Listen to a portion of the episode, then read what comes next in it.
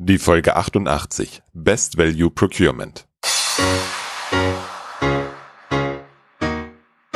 Willkommen zum IT Management Podcast. Mein Name ist Robert Sieber und das ist der Podcast für den Service Nerd in dir. Hallo und herzlich willkommen. Weißt du, was ich am Podcast so richtig liebe?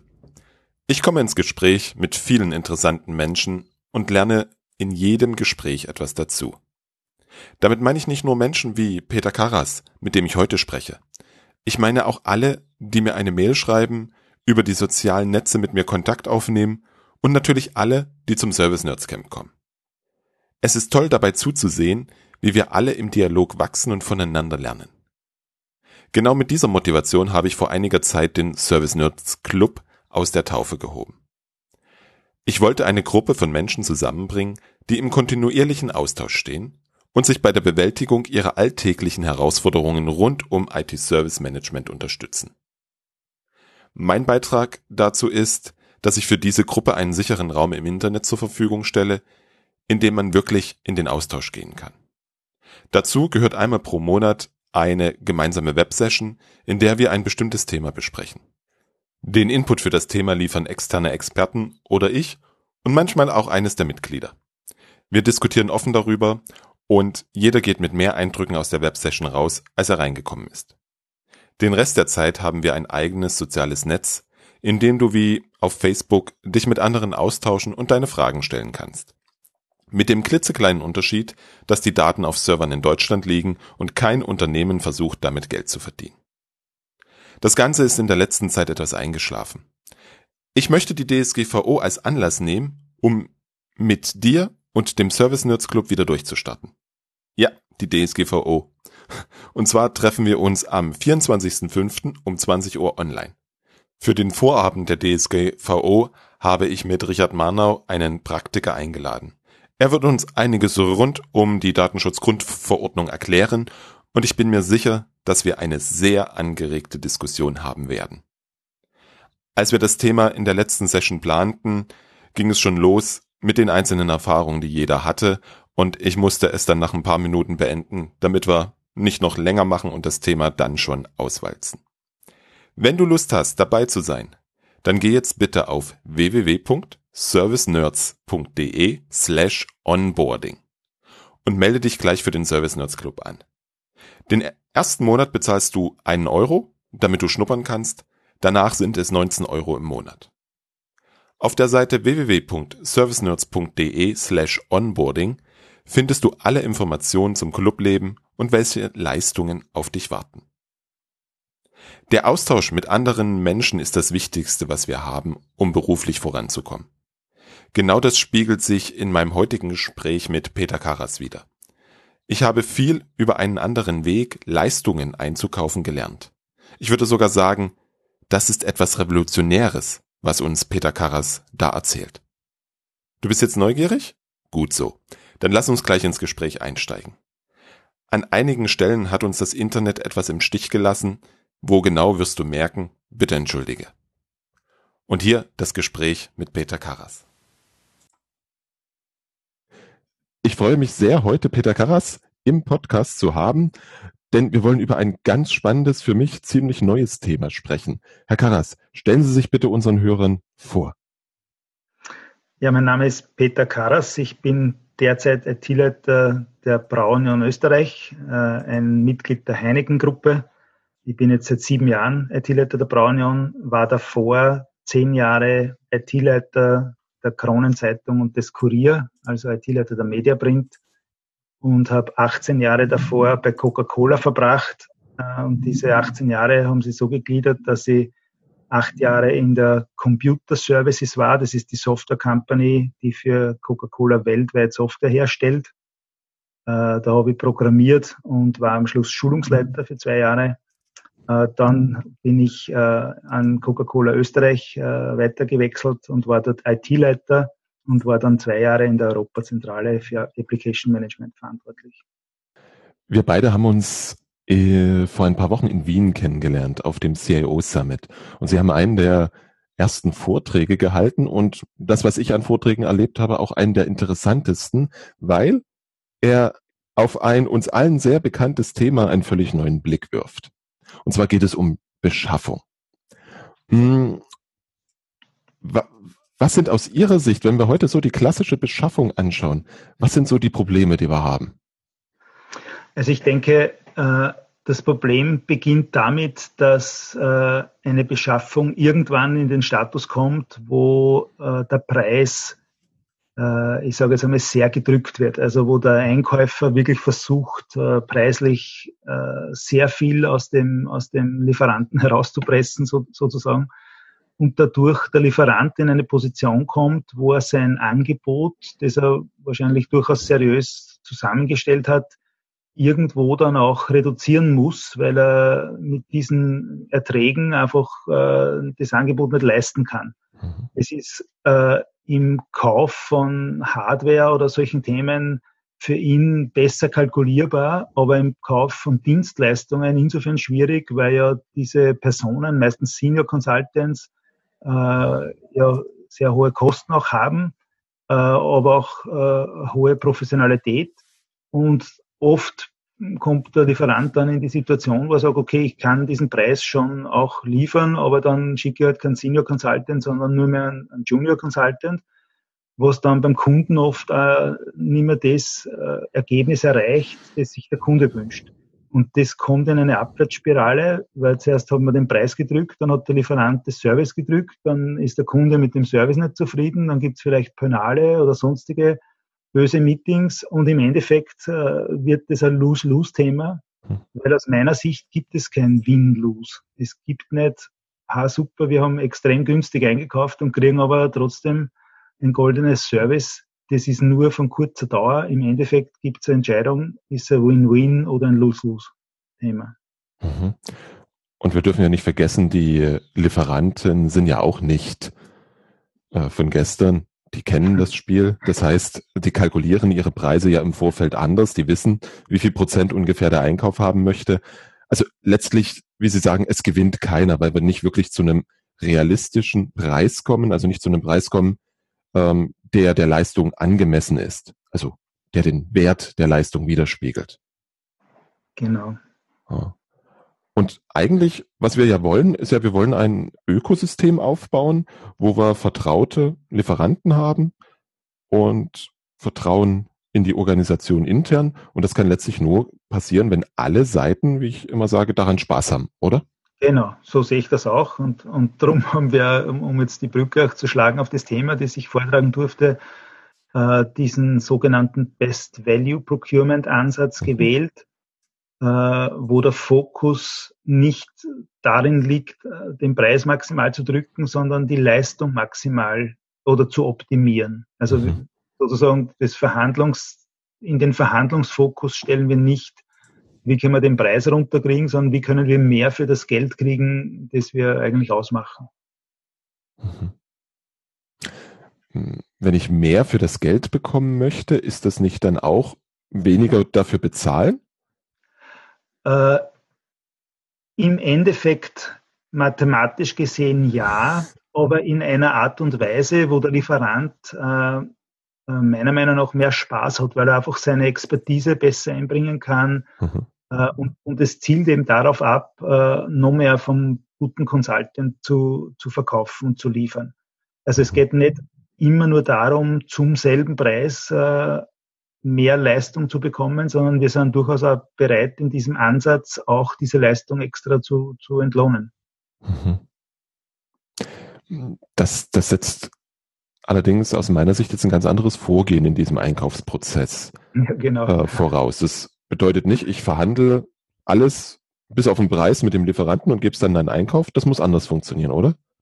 Genau, also die Methode funktioniert so, dass man die Anbieter gemeinsam einlädt. Also soll jeder auch sehen, wer am Tisch ist. Äh, das bringt auch die Fairness, äh, dass alle die Fragen stellen können, die sie haben, sowohl jetzt zum Prozess als auch zu, zu dem Einkaufsthema äh, und alle hören, was jeder fragt und was jeder für Antworten bekommt. Das heißt, es starten alle wirklich gleich mit gleicher Information und gleichen Möglichkeiten los.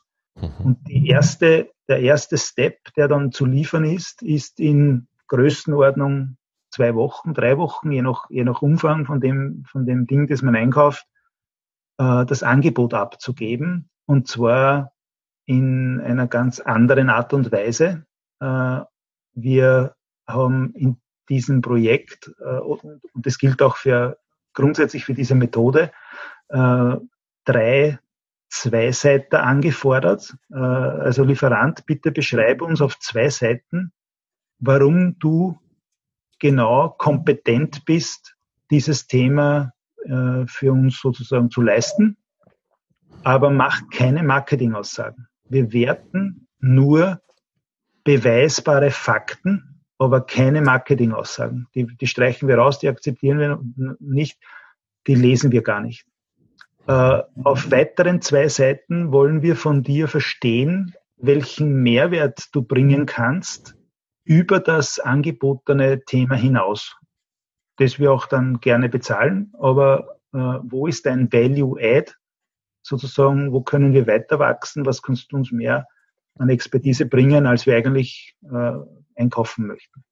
Und der dritte Zweiseiter ist, welche Risiken erkennst du in diesem gesamten Thema und welche Erfahrung hast du, diese Risiken gut zu managen?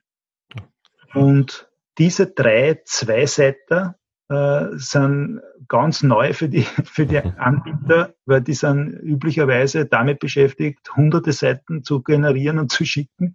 Und jetzt müssen sie sozusagen wirklich sehr selektiv äh, die Aussagen komprimiert auf zwei Seiten darstellen, aber in beweisbaren Fakten. Und das war wirklich sehr neu für die Anbieter und damit haben sie ja ein bisschen zu tun gehabt. Das glaube ich, weil auch für mich ist das neu, diese sechs Seiten. Und deswegen möchte ich noch drei Fragen dazu gerne stellen. Hm, sie, sie sprechen von beweisbaren Fakten. Genau. Was, also, schön wäre es, wenn wir so ein bisschen konkret mit einem Beispiel da agieren genau. könnten. Vielleicht äh, erkläre ich jetzt unser Beispiel. Also wir mhm. hatten äh, ausgeschrieben die Betreuung unserer SAP-Landschaft, also das ganze Application Management unserer SAP-Landschaft. Mhm. Und äh, die beweisbaren Fakten, äh, warum jemand Expertise hat, äh, waren, äh, wie viele Projekte in dieser ähnlichen Größenordnung habt ihr schon gemacht und wie erfolgreich waren diese Projekte. Also man könnte zum Beispiel als Fakten hier nennen, wir haben in den letzten fünf Jahren äh, vier Projekte in dieser Größenordnung gemacht und bei all diesen vier Projekten waren wir in Time, in Budget und in Scope. Also sehr klar beweisbare Fakten. Wir könnten dann, wenn wir diese Fakten überprüfen wollen, verlangen, okay, wo waren diese vier Projekte? Gibt es dort äh, Personen, die uns das bestätigen können? Äh, können Sie diese äh, On-Time in Budget äh, belegen und, und wir könnten diese Fakten sozusagen nachfordern und, und alles kann man nachprüfen. Mhm. Okay. Eine weitere, eine weitere Erklärung zu diesem Thema würde sein, wir haben 150 Berater, davon sind 37 Senior-Berater, die mehr als fünf Jahre zu diesem Thema Expertise haben. Mhm. Also auf dieser Basis wollten wir verstehen, wie kompetent ist unser zukünftiger Partner. Mhm. Das heißt, kurze Fakten, die ich dann entsprechend auch nachprüfen kann, wo ich quasi als Lieferant so ein bisschen Angst haben muss, dass der Kunde tatsächlich dahinter guckt. Genau, oder, oder ich, ich würde es positiv formulieren, wo ich auch stolz sein kann, diese Fakten äh, zu erklären.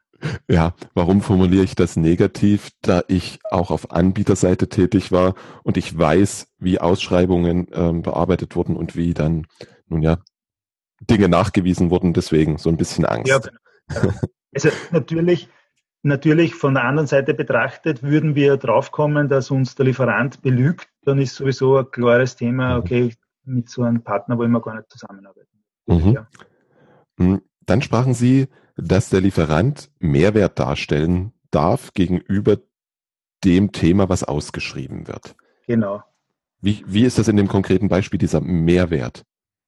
in dem konkreten Beispiel äh, hat es im Großen und Ganzen äh, zwei Themen gegeben, die von den Lieferanten zurückgemeldet wurden. Das eine war äh, Wachstumsmöglichkeit im Application Support über SAP hinaus. Also sozusagen, wir haben auch Expertise, andere Themen, äh, die Sie im Haus haben, äh, betreuen zu können. Also wenn Sie zufrieden sind äh, mit unserer SAP-Leistung, dann können wir gerne auch äh, in diesen und jenen Themen tätig für Sie werden.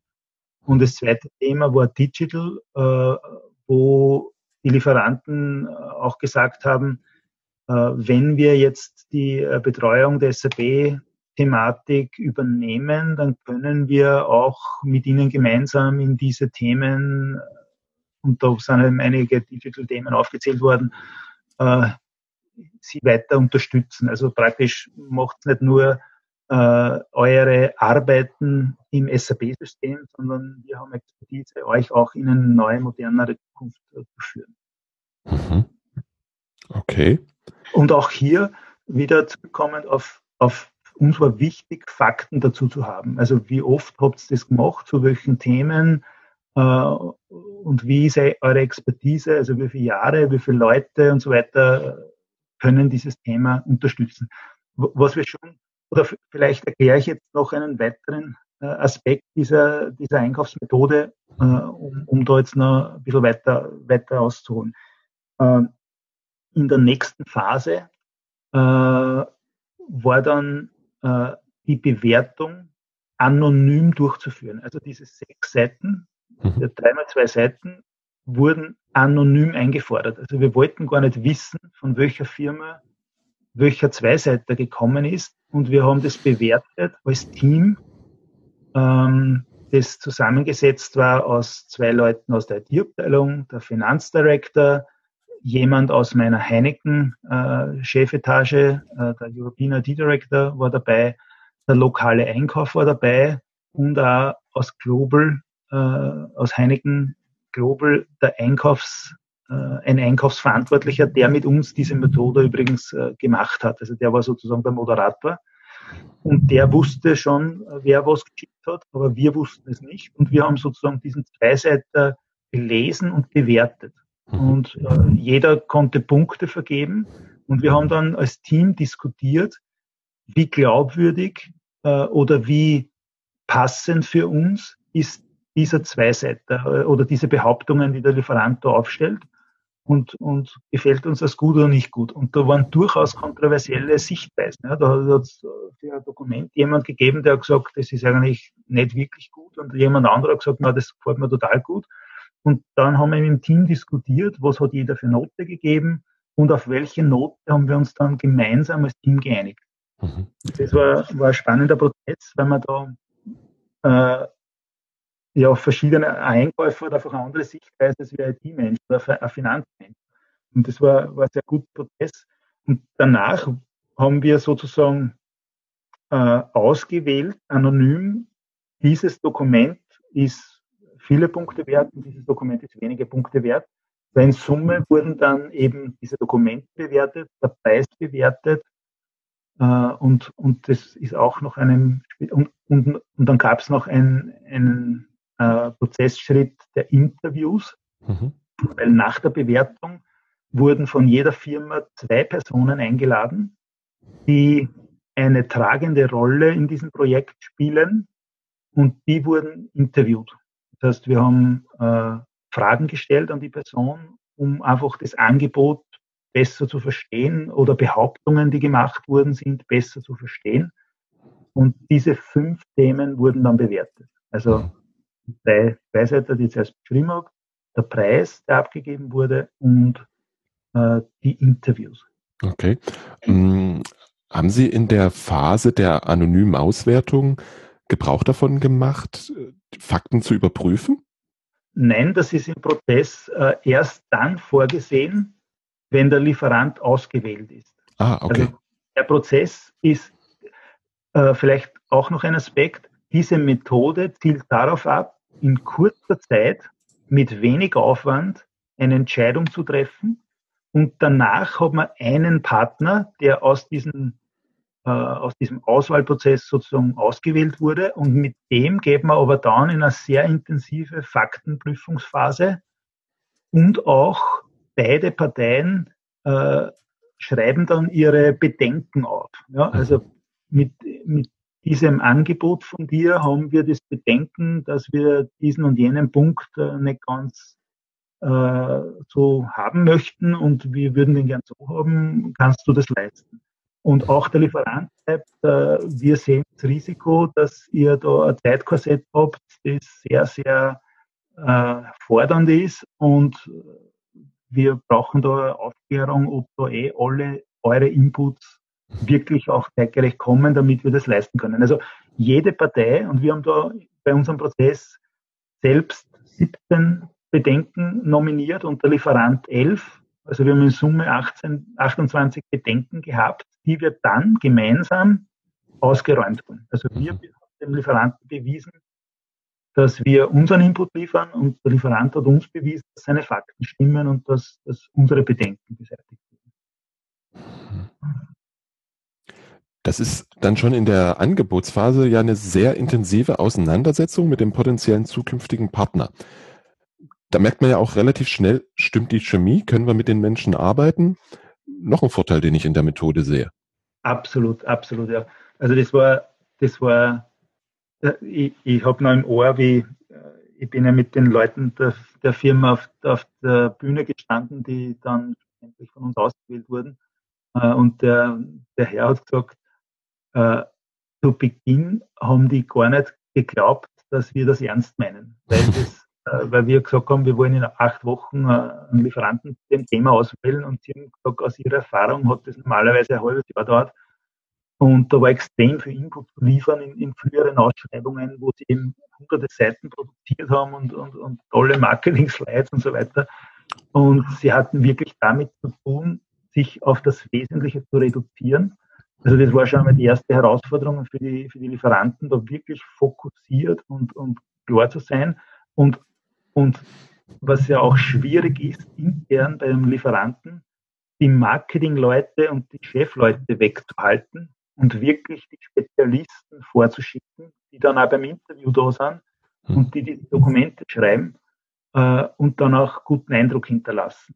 Das war wirklich eine Herausforderung bei allen Lieferanten. Hm. Aber danach, äh, um jetzt die Frage da aufzugreifen, war wirklich eine intensive Auseinandersetzung. Also in dieser Fact-Finding-Phase, die knapp äh, 20, ein bisschen was über 20 Tage gedauert, haben wir täglich zwei Meetings gehabt, eins am Vormittag, eins am Nachmittag und haben uns immer wieder den Status gegeben. Also wir haben jetzt derzeit 17 Themen offen bei euch äh, und am nächsten Tag haben wir gesagt, okay, zwei von diesen Themen sind für uns schon okay. Äh, bei diesen drei müssen wir noch prüfen, aber zu den anderen fällt uns noch dieser und jener Input. Und das wechselseitig. Also der Lieferant hat uns gefordert, wir haben die Lieferanten gefordert. Wir haben super kommuniziert. Wir haben einen Drumbeat gehabt, wo wir, wo wir wirklich gemeinsam und, und äh, und stetig vorangekommen sind und haben uns super kennengelernt, ja. Mhm. Mhm. Wenn ich das vorhin richtig verstanden habe, als Sie vom Team sprachen, dann hatten Sie aus der Heineken-Gruppe jemanden dabei, der die Methode schon kannt, kannte und Sie gecoacht hat. Genau. Äh, der, der Mensch, der Pascal Ewert, der diese Methode äh, im Heineken-Konzern schon vielfach angewendet hat. Mhm. hat diese Methode gelernt äh, vom Erfinder dieser Methode. Ich mhm. weiß genau seinen Namen, aber Kashiwagi, glaube ich, heißt der, heißt der Mensch. Äh, interessanterweise haben wir mit dem gemeinsam schon eine Veranstaltung gehabt, also vor, vor drei Wochen circa, äh, hat der Kashiwagi einen Vortrag in Österreich gemacht an, an eine Gruppe von Einkäufern und, und interessierten Leuten und da waren wir auch dabei, wir sozusagen, der das äh, als Lieferant, äh, als, als, als Kunde schon gemacht hat und auch Lieferant war auch dabei. Also wir haben eine ähnliche Präsentation auf dieser Veranstaltung gehabt. War sehr interessant, muss ich sagen, wie der Herr Kashiwage das erklärt hat, wie eben die Problematik ist. Wir haben das eingangs eh, eh kurz erwähnt und auch wie, wie er auf diese Methode gekommen ist und, und und er war total interessiert, welche Erfahrungen wir damit gemacht haben. Also es war ein spannendes spannendes gemeinsames Event. Ja. Mhm. Ja, dieser ähm, Einkäufer bei Heineken hat die Methode sozusagen äh, vorgeschlagen, äh, weil das Thema sehr gut geeignet ist dafür. Also ich denke, wenn man Hardware einkauft, ist, ist jetzt nicht so nutzbringend. Es ist, es ist mehr ein People-Business, also Beratungsthemen und solche, solche Dinge. Äh, und, und er hat uns da einfach äh, mit diesem Projekt sozusagen das erste Mal unterstützt, diese Methode anzuwenden. Äh, aber man kann das auch Learning by Doing selber auch machen. Ich habe natürlich den Vorteil, dass durch, durch seine sozusagen Guidance das lernen durfte und, und ich fühle mich sehr wohl mit dieser Methode. Mhm. Das ist natürlich ein Riesenvorteil, wenn man in der Einkaufsorganisation schon jemanden hat, der sagt, das machen wir so, das funktioniert. Jetzt stelle ich mir das in der typischen Organisation, die noch nie etwas davon gehört hat, recht schwierig vor, ähm, das zu etablieren, beziehungsweise da überhaupt mal auszuprobieren. Das ist extrem schwierig. Äh, das haben sogar wir gemerkt, äh, weil der Einkauf typischerweise ähm, Kennzahlen hat, die mhm. nicht zusammenpassen mit der Fachabteilung. Und zwar, um das konkret jetzt zu erklären, der Einkauf wird äh, gemessen, wie viel Savings kriegt er mhm. raus aus einem initialen Angebot und, und wie viel äh, Prozent oder, oder was auch immer kann er, kann er runterverhandeln. Mhm. Und dann ist die Show vorbei für den Einkäufer und er kümmert sich um die nächsten Themen. Aber er mhm. kommt wieder zurück und sagt, okay, wir haben vor zwei Jahren Service eingekauft, wie geht's dir eigentlich mit dem Service? Und das Problem ist in dieser Lose-Lose-Thematik, so wie ich dir am Anfang erklärt habe, ist, ich als IT-Leiter komme mit diesem eingekauften Ergebnis immer mehr in eine Problematik hinein, wo ich nach einiger Zeit und, und ich sage jetzt so Größenordnung, nach zwei Jahren hat man dann oft wirklich die, die Problematik am Tisch, äh, dann nie wieder mit dem Einkäufer äh, zusammen äh, diese, dieses Thema reflektieren und sagen, ja, wir haben vor zwei Jahren was eingekauft und eigentlich habe ich heute ein Problem damit. Das mhm. macht meine, meine Leistung schlecht, weil ich kriege schlechte Berater und kann dadurch meine Lösungen nicht bauen, wie es brauche. Und dadurch haben wir billig eingekauft, aber wir kriegen, wir kriegen das, das, die Qualität nicht hin, die, die ich eigentlich gerne gehabt hätte. Mhm. Und das ist, glaube ich, das Hauptproblem, dass die Einkaufsorganisation anders gemessen werden müsste. Mhm. Nämlich nicht am, am Einkaufserfolg, sondern am Erfolg, wie dieses eingekaufte Ding dann auch später performt. Und ja. das ist, glaube ich, äh, und da, da spreche ich jetzt sehr viel aus der Erfahrung bei meiner Vorfirma, äh, das ist eigentlich, äh, ich sage es jetzt bösartig, relativ uninteressant. Mhm. Die machen ein Ding und wir müssen dann sozusagen damit leben. Mhm. Diese Erfahrung kann ich nur bestätigen in dem Moment. Hm, wenn ich jetzt. Was, ich, dass ich da jetzt noch, noch unterbreche, was aber für mich total interessant war, war eben auf diesem Event von, Kasivagi, da waren ja viele Einkäufer dabei, dass doch einige Einkäufer es erkannt haben. Also das, das war das richtig merkbar, dass sie erkannt haben, dass es ja nicht nur darum geht, billig einzukaufen, sondern dass das ja nachher gut performen muss. Also ich, ich denke, wenn man das, wenn man das gut auch argumentiert und rüberbringt, gibt es Verständnis dafür, sagen wir es mal so. Aber, aber das war wahrscheinlich auch nie auf der Agenda der, der IT-Manager, dass sie da die, die Einkäufer besser zur Brust nehmen und sagen, wir müssen, wir müssen etwas ändern. Mhm. Ja.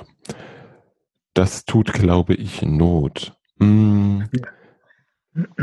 Wenn ich mich jetzt Nee, wir haben noch, bevor wir zur Frage kommen, wo ich mich informieren kann. Wir waren ja jetzt bei der Beweis- und Checkphase. Danach kommen ja noch zwei Schritte in der Methode, bevor es dann tatsächlich zum Projekt geht, oder? Äh, ich, ich, wiederhole vielleicht in ganz kurzen Sätzen diese, mhm. diese Methodik. Äh, erste Phase ist das äh, Kickoff-Meeting, wo sozusagen alle Anbieter an den Tisch kommen. Mhm. Sie erfahren dort, äh, was ist das Thema, das eingekauft wird, also das Projekt nennen wir das. Und zweitens den Prozess, also wie funktioniert diese Best Value Procurement Methode, können dort alle Fragen stellen und haben dann die Aufgabe, innerhalb von einer gewissen Zeit, Fokus ist rasch, äh, ein Angebot zu liefern in diesen dreimal zwei Seiten. Äh, rasch auch deshalb, weil man der Meinung ist, dass ein Experte von einem Thema das relativ rasch auch äh, zu Papier bringen kann und eigentlich die meisten Probleme die Leute haben, die nicht so kompetent in dem Thema sind. Also rasch unterstützt auch, dass die Qualitätsunterschiede deutlicher werden. Mhm. Vielleicht noch erwähnen, äh, wie das mit dem Preis funktioniert. Das haben wir bis jetzt gar noch nicht besprochen. Den Preis geben wir vor. Äh, und mhm. zwar schaut es so aus, dass man sagt, wir haben ein Projekt, das zum Beispiel bedeutet SAP-Betreuung über drei Jahre mit einem gewissen Scope. Und wir haben für diese drei Jahre ein Budget von, jetzt gibt man die Zahl bekannt, wo man glaubt, dass ein gutes, kaufmännisch gutes Angebot äh, kommen müsste. Mhm. Äh, wir haben da im Vorfeld äh, natürlich auch unsere Erkundigungen ein, eingeholt und haben gesagt, okay, was, was glauben wir, wie viele Leute werden die brauchen, was kosten diese Leute, also was, was, was hat dieses eingekaufte äh, Gesamtpaket für einen Gesamtwert. Und den Preis haben wir vorgegeben im Sinne von, wir haben dieses Budget für dieses Projekt. Äh, der Anbieter hat aber die Freiheit, den Preis selbst zu gestalten. Äh, psychologisch wirkt es so, dass jeder versucht, diesen Preis einzuhalten und sogar zu unterbieten. Äh, interessanterweise bei unserem Fall waren die Angebote plus minus drei Prozent, was eigentlich aus der Erfahrung des Heineken-Einkäufers sehr unüblich ist. Normalerweise hat man da einen, einen Unterschied von 10, 10 bis 20 Prozent. Aber in unserem Fall äh, war, war das sehr knapp und das hat der Einkäufer bei uns so kommentiert, offensichtlich haben wir einen sehr guten Preis äh, vorgegeben weil sich jeder bemüht hat, in dem Preis zu bleiben. Einer hat es in einer, einem Anbieter ist es nicht gelungen, im Preis zu bleiben, der war leicht drüber. Aber äh, so funktioniert das mit dem Preis. Und äh, dann kommt die Interviewphase. Äh, das habe ich zuerst auch noch nicht genau erklärt. Die Angebote kommen anonym, werden anonym bewertet. Danach werden sie aber deklariert. Also dann äh, erfahren wir, welcher Anbieter hat welches Dokument geschickt. Und aus diesen Dokumenten äh, arbeiten wir dann Fragen heraus und sagen, da wollen wir nachfragen, äh, da interessiert uns dies und das. Und dann kommen eben, der Lieferant nominiert selber, welche Leute er schicken möchte. Wir geben nur vor, es müssen Leute sein, die eine Hauptrolle in, diesem, in dieser Zusammenarbeit haben. Äh, da wurden geschickt, der eine hat geschickt an Projektleiter, der andere hat geschickt an Service Manager, der andere hat geschickt an, an äh, Consultant, an Senior Consultant. Also jeder hat da seine Entscheidungen getroffen, wer da sozusagen diese, diesen Case am besten vertreten kann. Und wir haben dann zu siebt äh, dieses Interview sozusagen geführt, was vielleicht ein bisschen eine Herausforderung war für den einen oder anderen äh, der da gesessen ist und, und sozusagen von uns geinterviewt wurde. Ähm, aber wir haben versucht, das Setting angenehm zu gestalten. Also sprich, dass auf dem Tisch, wo das Interview stattgefunden hat und das Licht war, nur drei Leute gesessen sind und die anderen sind weiter weg gesessen, haben zugehört und haben aber auch Fragen gestellt, aber, aber damit es für den Interviewten sozusagen nicht unangenehm wird. Mhm. Und da hat man dann wirklich durchaus auch unterschiedliche Fragen gestellt, ja, weil, weil natürlich die Antworten desjenigen äh, triggern die nächste Frage. Und da hat man schon eine ganz eine gute äh, Idee, äh, sprechen die von, kennen Sie die aus? Äh, wie viele Sachen haben die schon gemacht? Was für Erfahrungen haben die aus anderen Projekten? Äh, interessant war auch, welche Fragen stellen die Leute selber an uns? Also es war, war sehr, das Interview war eigentlich aus meiner Sicht sehr gut um die, die Angebote dann wirklich auch gut zu bewerten. Und in dem Schlüssel, äh, wie diese fünf Inputs sozusagen bewertet werden, hat er das Interview mit dem Preis jeweils 30 Prozent Gewichtung. Äh, und das war gut so, weil, weil das sehr viel Klarheit geschaffen hat. Und dann ist eigentlich die Phase, wo man einen der Lieferanten diesen Award erteilt sozusagen. Also wir sagen, okay, du hast gewonnen. Und zu den anderen haben wir gesagt, ist, und das war eher am Anfang an auch schon, auch schon klargestellt, ihr seid Zweiter oder Dritter geworden äh, und der Zweite kommt dann dran, wenn der Erste seine Fakten nicht beweisen kann oder wann wir unsere gegenseitigen Bedenken nicht beseitigen können. Es könnte ja sein, dass da zwei, drei Bedenken überbleiben, wo man sagt, ja, aber du hast mir das nicht entkräften können und da habe ich jetzt einfach ein ungutes Gefühl und das passt für mich nicht. Dann wäre die Möglichkeit gewesen zu sagen, okay, äh, dann arbeiten wir jetzt nicht mit Lieferant 1 weiter, sondern äh, wir geben jetzt dieselbe Chance an den Lieferanten 2 und gehen mit denen in eine Clarification Phase. Mhm. Dann erfolgt diese Clarification aller Bedenken. Und wenn das erfolgreich ist, äh, dann ist sozusagen die Zusammenarbeit besiegelt.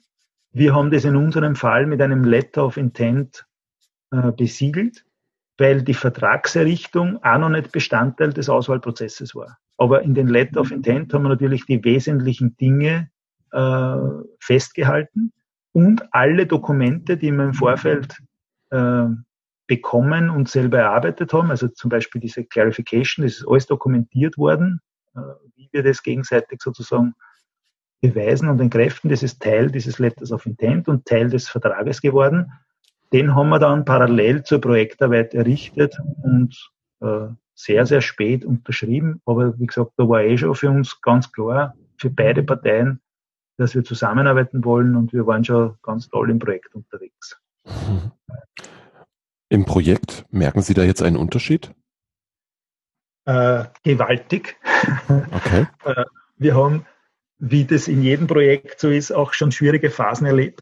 Äh, aber der Unterschied ist ganz einfach die Kommunikation. Ja, wir, wir erinnern uns dann gegenseitig, du, pass auf, wir haben das damals so und so besprochen, wann das Bedenken auftritt und das ist ja jetzt eigentlich genauer passiert, aber ihr habt gesagt, ihr helft uns dann mit dieser und jener Aktion oder ihr werdet das extra bezahlen und so weiter. Und wir haben uns wirklich gut anhalten können an diesen, an diesen Ausmachungen, die wir im Vorfeld getroffen haben, äh, zu dieser Zusammenarbeit.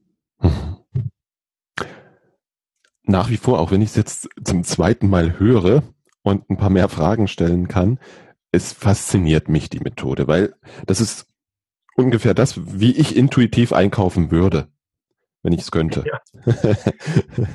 ähm, jetzt habe ich im Nachgang des CIO Summits und Ihres Vortrags einfach mal versucht, im Internet ein paar Informationen dazu zu finden. Ja. Ich bin ehrlich, in deutscher Sprache ist mir das nicht wirklich gelungen.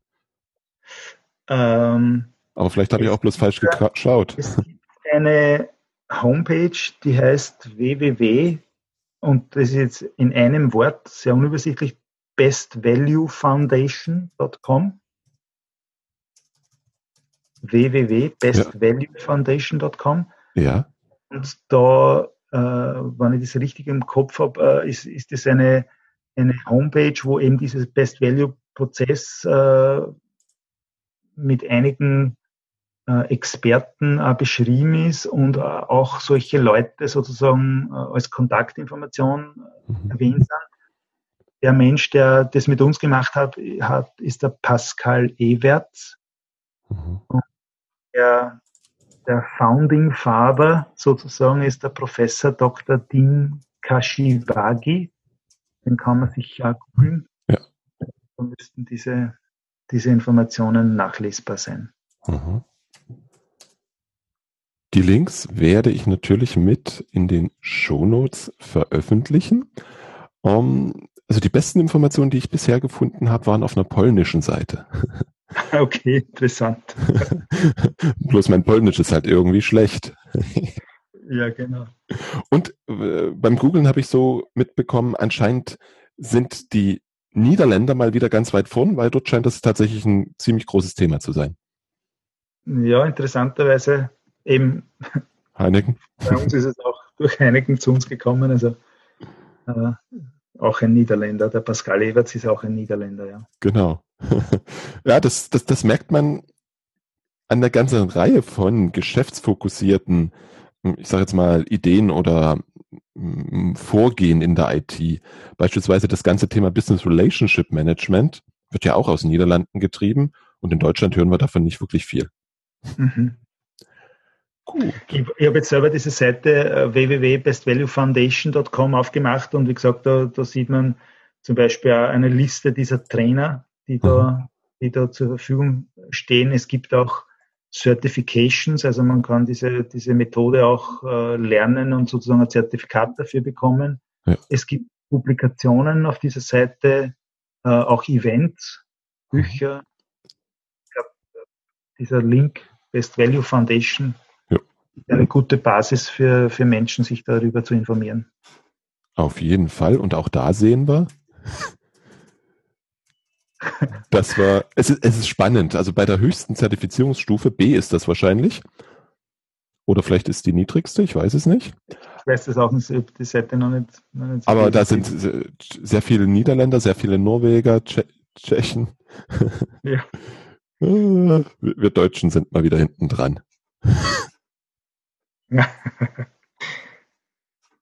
es ist sehr spannend, so etwas immer wieder, dass sich das wiederholt, finde ich.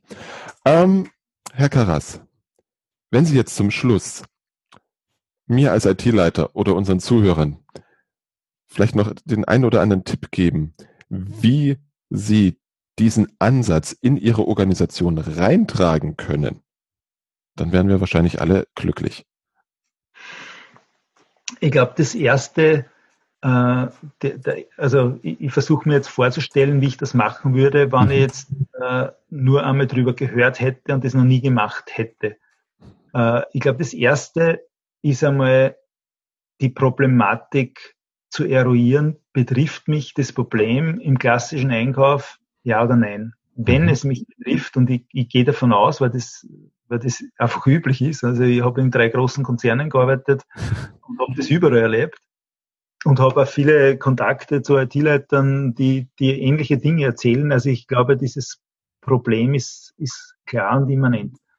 Äh, mhm. Dann würde ich versuchen, dieses Problem einmal auch mit dem Einkauf zu besprechen und diese Methode einfach einmal anzu, anzu teasern und sagen, was ist, probieren wir das einmal aus in einer, in einer Thematik, die einfach klein genug ist, dass man da keinen Schaden erleiden, wenn das, wenn das schief geht, aber groß genug ist, dass wir wirklich erkennen, ob uns das weiterbringt. Und das ist auch der Rat Kashiwagi gewesen. Äh, probiert es einmal mit einem Testfall. Weil im Prinzip, wenn man das gleich einmal sagt, das machen wir jetzt, dann, dann kommt viel Widerstand und beim Testen ist, ist weniger Widerstand zu erwarten, äh, aber gute Learnings. Und äh, dann muss man auch den Mut haben, äh, auch mit neue Dinge auszuprobieren. Äh, und das ist in der heutigen Zeit ja leichter denn je, weil heute, wenn man über Digital und Agile redet, spricht ohnehin jeder fail fast and learn. Also unter diesem Titel kann man das durchaus auch aufhängen und sagen, das probieren wir einfach. Und äh, es kann nicht wirklich viel schief gehen. Ja. Es ist nur für jemand schwierig, der sowas noch gemacht hat, äh, zu sagen, okay, das, das machen wir jetzt. Ja. Äh, also ich bin da, ich, ich, bin da ein Freund davon, probieren wir das aus mhm. äh, und, und schauen wir, was passiert. Und ja, schlimmstenfalls ist nicht gelungen, aber die Wahrscheinlichkeit, dass es gelingt, ist in diesem Thema sehr, sehr hoch. Mhm. Ja, und ich glaube, es ist ein sehr guter Ansatz zu schauen, finde ich jemanden im Einkauf, der eine ähnliche Sicht auf die Dinge hat und mit ihm dann zusammen halt diesen Proof of Concept aufzusetzen. Genau. Ja. Und vielleicht entkrampft das auch den Einkauf. Äh, ich glaube, es ist immer gut, auch wenn es, wenn es Wins gibt für, für die Partner, die da am Tisch sind. Also es braucht auch der Einkauf seinen Win. Vielleicht entkrampft das auch, äh, dass der Einkauf nicht immer beinhart irgendwelche Savings generieren muss, die dann mhm. vielleicht auch nicht immer möglich sind mhm. äh, wenn man das darstellen kann, dass man eigentlich Best Value gekauft hat, also sprich am Preis, äh, den man aber mit wirklich guten Ergebnissen nachhaltig sozusagen darstellen kann, weil das, das spart in, in Wahrheit viel mehr Geld, wenn man, wenn man gute Leistungen einkauft, als wenn man billig einkauft. Ja, wir kennen ja den Spruch, wer billig kauft, kauft zweimal. Ja, zum Beispiel. Und da ist so aus meiner ganz persönlichen Erfahrung, zumindest im privaten Umfeld, definitiv was dran. Und im Unternehmensumfeld heißt es ja dann wahrscheinlich eher, wer billig kauft, kauft teuer. Ja, genau. Am Ende. Ja, genau. definitiv. Das ist das ja, genau. Herr Karas, ich bedanke mich ganz, ganz herzlich für den Einblick in diese sehr, sehr interessante Methode und hoffe, wir sehen uns nächstes Jahr in Wien wieder, spätestens. Ja, ich bedanke mich auch, war ein interessantes Gespräch und freue mich auch, wenn wir uns wiedersehen. Vielen Dank. Dankeschön. Soweit mein Gespräch mit Peter Karas.